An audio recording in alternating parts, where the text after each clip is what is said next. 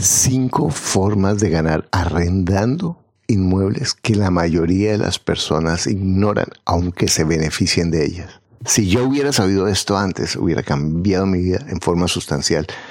Y quiero que tú lo sepas ahora. Como tú, con poco dinero, puedes hacer una diferencia increíble viendo esto tan sencillo que te voy a explicar, que la mayoría de las personas, aunque lo tenga en sus narices, aunque se beneficie de ello, no lo conoce. Hola, somos Andrés, Marcela y Dora Lucía desde Bogotá. Y en familia crecemos financieramente escuchando ingresos reales con bienes raíces. Disfruten del siguiente episodio. Para invertir mejor estás en Ingresos Reales con bienes raíces con Carlos Devis. Lo bueno, lo malo y lo feo de la inversión inmobiliaria. Directamente de quienes lo hacen todos los días Regístrate gratis en carlosdevis.com y recibe nuestro informe gratuito de 7 verdades que tú crees que no te dejan crecer tu patrimonio. Ahora vamos al punto con Carlos Devis.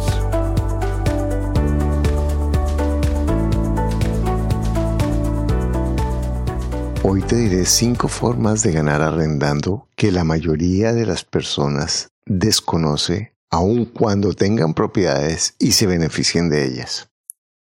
Si yo hubiera sabido antes esto, increíble las oportunidades que he perdido por no saber esto, pero lo que quiero es que ahora tú entiendas estas posibilidades que tienes con las eh, propiedades que arriendas o comprando propiedades para crecer financieramente y lograr tu paz financiera. Bueno, esto puede funcionar en cualquier lugar, puede funcionar con cualquier tipo de propiedad. La primera forma, que es la más obvia, y que yo, es el flujo positivo. Yo sé que en algunos países, especialmente en América Latina, donde los intereses están eh, cerca del 10% o más, pues a veces es difícil de encontrar propiedades que tienen un alto precio porque el mercado está costoso, está en alza, es un mercado de vendedores, pero em, se puede encontrar rentabilidad del más del 10%.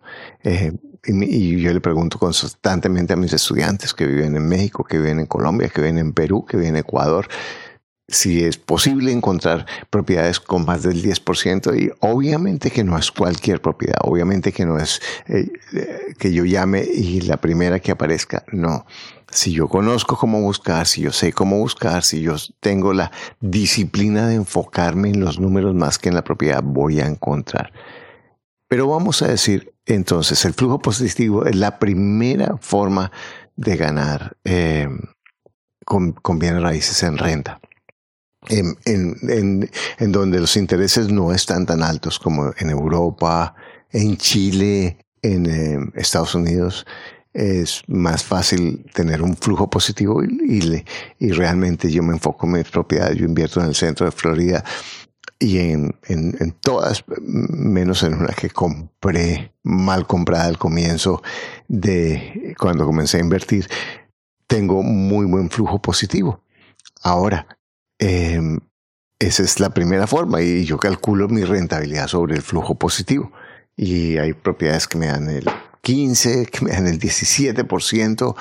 Y, y, y recuerda que muchas veces el flujo no tiene que ver únicamente con la propiedad como la ofrece el vendedor, sino con la forma como un inversionista enfoque la propiedad, porque lo que tú me has oído tal vez en otros podcasts es los bienes raíces son un concepto, un, un, un espacio libre, una, cuatro paredes para uno puede ser un depósito, para otro puede ser eh, un, un, loft, un apartamento de un solo espacio, para otro puede ser un, eh, una oficina, para otro puede ser eh, eh una, una, habitación que renta. Hay muchísimas alternativas de acuerdo al concepto que tenga el inversionista. Entonces, lo primero que, buscamos los inversionistas es que en lo posible las propiedades tengan flujo positivo si, si buscamos, van eh, si buscamos suficiente, si negociamos suficiente, y podemos negociar en tres formas. Podemos negociar los intereses en el banco que se pueden negociar, podemos negociar el precio ¿sí? de, de la propiedad, o podemos trabajar con el concepto, como yo te había mencionado. Pero vamos a decir, que no consigues flujo positivo. Ay, muy mala suerte o falta de persistencia o lo que sea y no tienes flujo positivo, pero que tienes un, un punto de equilibrio. O sea que tu propiedad paga la cuota de la hipoteca y paga los gastos básicos. Vamos a ver cómo puedes aún así tener otras cuatro formas de ganar con tu propiedad que son absolutamente espectaculares y que son una renta adicional a tu inversión increíble. Vamos a decir que tú vas al banco y, y sacas un préstamo de 20 mil dólares para comprar una propiedad de 100 mil dólares. Y te prestan al 10%. Ah, están carísimos los intereses. Listo, al 10%. Entonces tú vas y me dices, oye Carlos, te arriendo mi propiedad. Tú me arriendas tu propiedad y yo te pago mensualmente una renta. Con esa renta tú pagas los intereses. Imagínate el negocio que yo pongo 20 mil dólares y viene Carlos o cualquier Carlos o cualquier persona, me arrienda mi propiedad y me va a pagar mensualmente los intereses del 10% de una deuda de 80 mil dólares. Imagínate que está garantizada por el, por el mismo inmueble. ¿Acaso eso no es ganancia? como, como nos enfocamos en el flujo, que es importante porque en realidad el negocio, en la forma como yo lo veo a largo plazo, es el flujo. Eh, entonces, ah, no, es que no me tengo flujo positivo luego, no gano con esa propiedad. No. Si el inquilino me paga los intereses durante 15 años, pero los, o 20 años. Y lo mejor es si se va ese inquilino, viene otro, y viene otro, y viene otro. O sea que si yo he conseguido una buena propiedad, alguien me va a pagar los intereses de mi deuda de 80 mil dólares o lo que sea durante tantos años.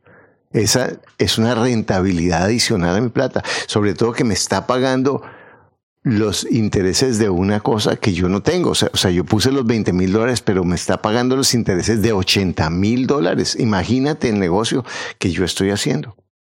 Esa es la primera. Entonces, el inquilino paga los intereses. O sea, lo primero que hablamos fue el flujo positivo. La segunda, el inquilino me va a pagar los intereses durante toda la vida del préstamo.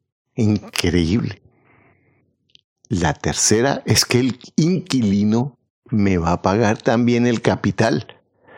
Y como sabemos, al comienzo, en las hipotecas, el pago del capital es mínimo, pero no importa si es el 1%, si es el 2%, adicional al año, más el 10% sobre el valor total de la propiedad o el valor total de la deuda que me está pagando los intereses, ya ahí va un 12, 13% es increíble, pero me lo va a pagar, me va a y en la medida en que pasan los años, el pago de la deuda se va, el pago de la deuda sobre la cuota va siendo mayor, porque va siendo, la amortización va siendo mayor en la medida en que, en que la deuda va madurando.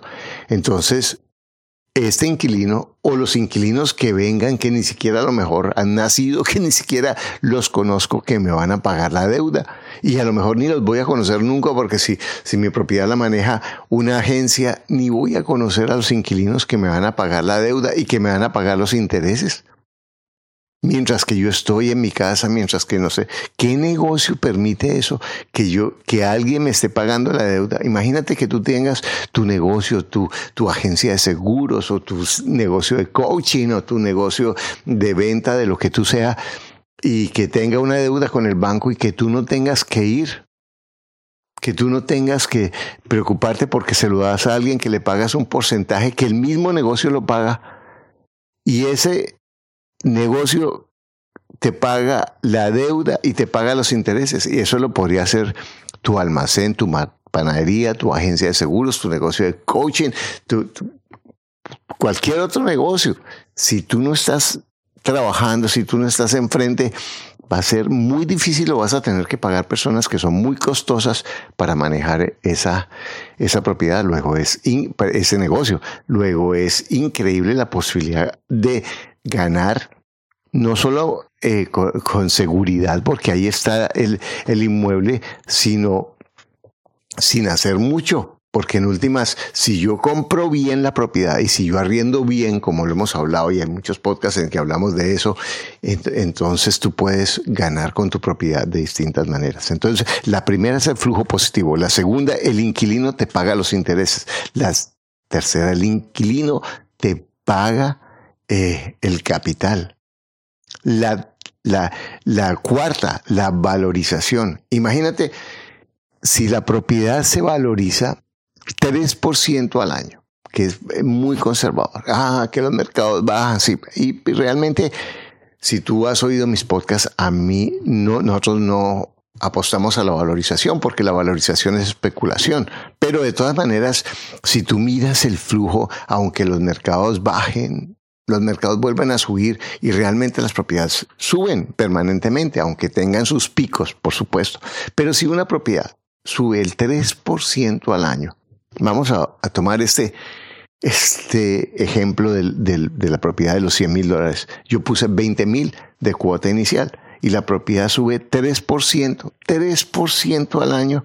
Quiere decir que yo estoy ganando eh, sobre, sobre, sobre, sí, vamos a decir que fueron 20 mil dólares que yo puse y el 3% de toda la propiedad son 3 mil, ¿sí?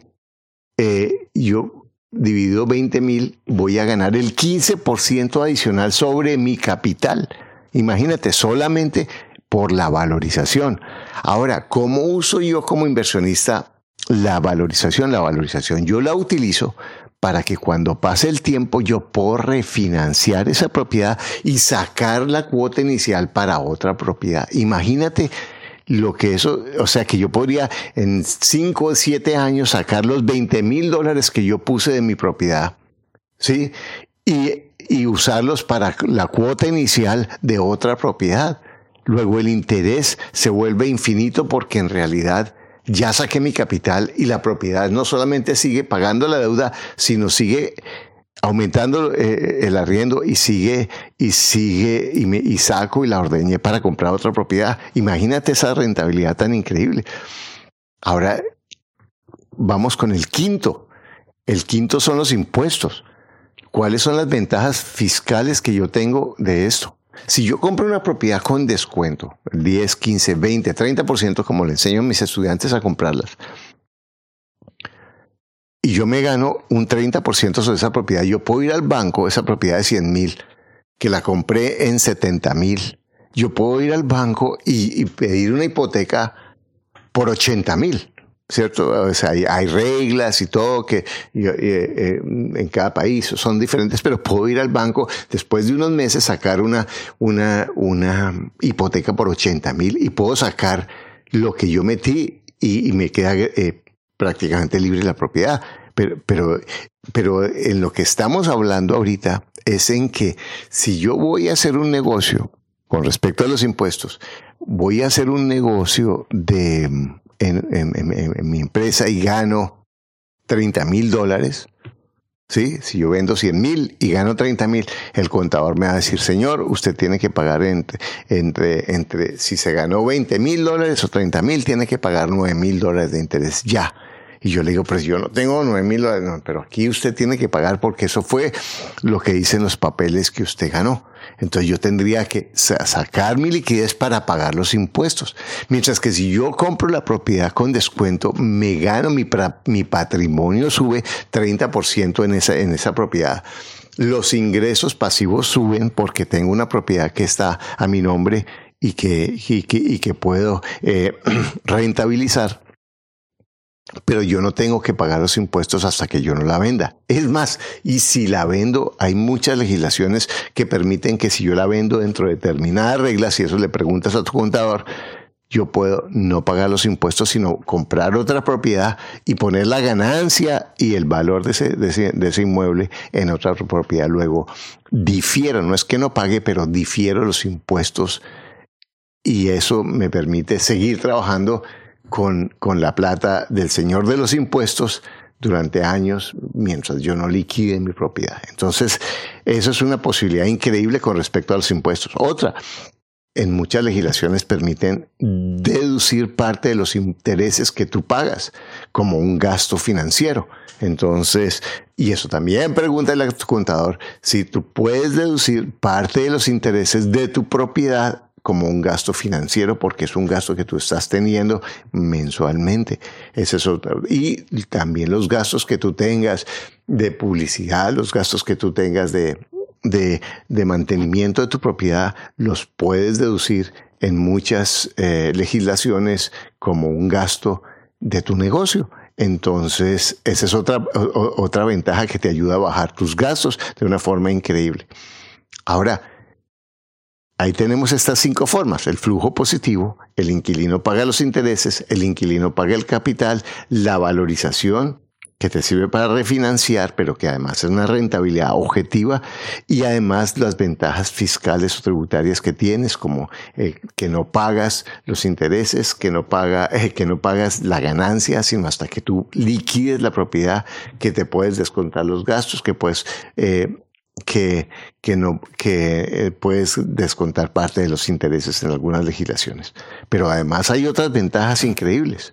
Y es que si tú tomas un interés fijo, ¿sí? a 10, 15, 20 años, y te aseguras de que tu propiedad sea autosuficiente, en la mayoría de los países, aún en los países con monedas fuertes, hay devaluación. Entonces, ¿qué va a pasar? Que la deuda con el banco va a devaluarse. O sea que si tú debías 100 mil dólares y hay una devaluación en tu país de 3%, ya no debes 100 mil, sino 97 mil. Pero sabes que la renta sube. La renta va a subir y la deuda en dinero real va valiendo cada vez menos a través de los años pero el arriendo va subiendo, así sea poquitico. No, es que en mi país solo dejan subir un 1 2%. ¿Qué importa? Imagínate, si la devaluación es 3% y tú puedes subir el arriendo 3%, 2% estás ganando un 5% adicional a todo lo que estamos mencionando. ¿Te imaginas ese negocio tan espectacular? Y eso es algo que tú puedes hacer en cualquier país y lo puedes hacer de una forma organizada para multiplicar tu dinero. ¿Qué negocio puede permitir eso? Pero además, lo hermoso es que tú puedes repetir este modelo una y otra y otra vez, porque si tú manejas bien tus propiedades y buscas y construyes una relación con los bancos, como hemos hablado en los podcasts o como le enseño a mis estudiantes, tú vas a, a tener un crédito infinito apalancado por las mismas propiedades. Pasa eso con, con un negocio. Cuando, te, cuando tienes un negocio, entre más crece tu negocio, tienes quizás es más difícil conseguir, conseguir créditos porque los bancos se asustan más, porque es más grande, porque es más riesgo, porque te piden más garantías, mientras que en este negocio hermoso la misma propiedad es la garantía. Si tú vas a pedir un negocio, un crédito sobre tu negocio de seguros o tu negocio de comercialización, lo que sea, muy probablemente el banco te va a decir, señor, usted tiene que poner su firma personal. Y, muy probablemente si el negocio tiene problemas financieros, se desbarata como un castillo de, naipe, de naipes y, y lo que queda son tus activos personales que en última son los inmuebles, que, que, que, el banco te va a decir, ah, bueno, yo voy por sus inmuebles. Pero si tú tienes tus inmuebles, el inmueble mismo es una garantía que si hay un problema tú puedes vender el inmueble y si tú has comprado bien, el inmueble va a dar para pagar su propia deuda y para quedar bien con el banco sin que toquen tus propiedades. Realmente yo me lamento de no haber entendido estos conceptos anteriormente no se nota. Cuando, cuando yo comencé mi vida eh, financiera a los 20, 22, 23 años y que empecé a ganar mucho dinero después de haber pasado unas dificultades increíbles, yo pensaba, bueno, pero si yo pago el 2%, ¿qué importa? Me queda el 98%. Yo no calculaba el poder de los intereses, el poder del 2% acá, del 3% acá, que qué es lo que hace la diferencia y es lo que realmente hace a una persona rica o la empobrece. Las personas no nos empobrecemos o no nos enriquecemos la mayoría de las veces con grandes negocios, sino con esas pequeñas goteras de intereses aquí o intereses allá, que pueden ser goteras que nos enriquecen o goteras que nos empobrecen. Depende si yo estoy en la posición de consumidor o si yo estoy en el pensamiento de inversionista. Entonces yo te invito a que mires todo esto, a que mires cómo tú puedes hacer una inversión increíble y tú puedes comprometerte a comprar un inmueble al año. Un inmueble al año. Ponte esa meta y te vas a dar cuenta cómo puedes hacer la diferencia de tu vida. Bueno, te felicito por estar escuchando esto, por abrir tu mente y recuerda que lo único que te aleja de lograr lo que tú quieres es un pensamiento que no es cierto. Y un pensamiento puede ser, yo no puedo comprar un inmueble al año. ¿Cómo sería tu vida si tú decides comprar un inmueble al año? Que pases un día maravilloso. Gracias por escuchar tu podcast Ingresos Reales con Bienes Raíces.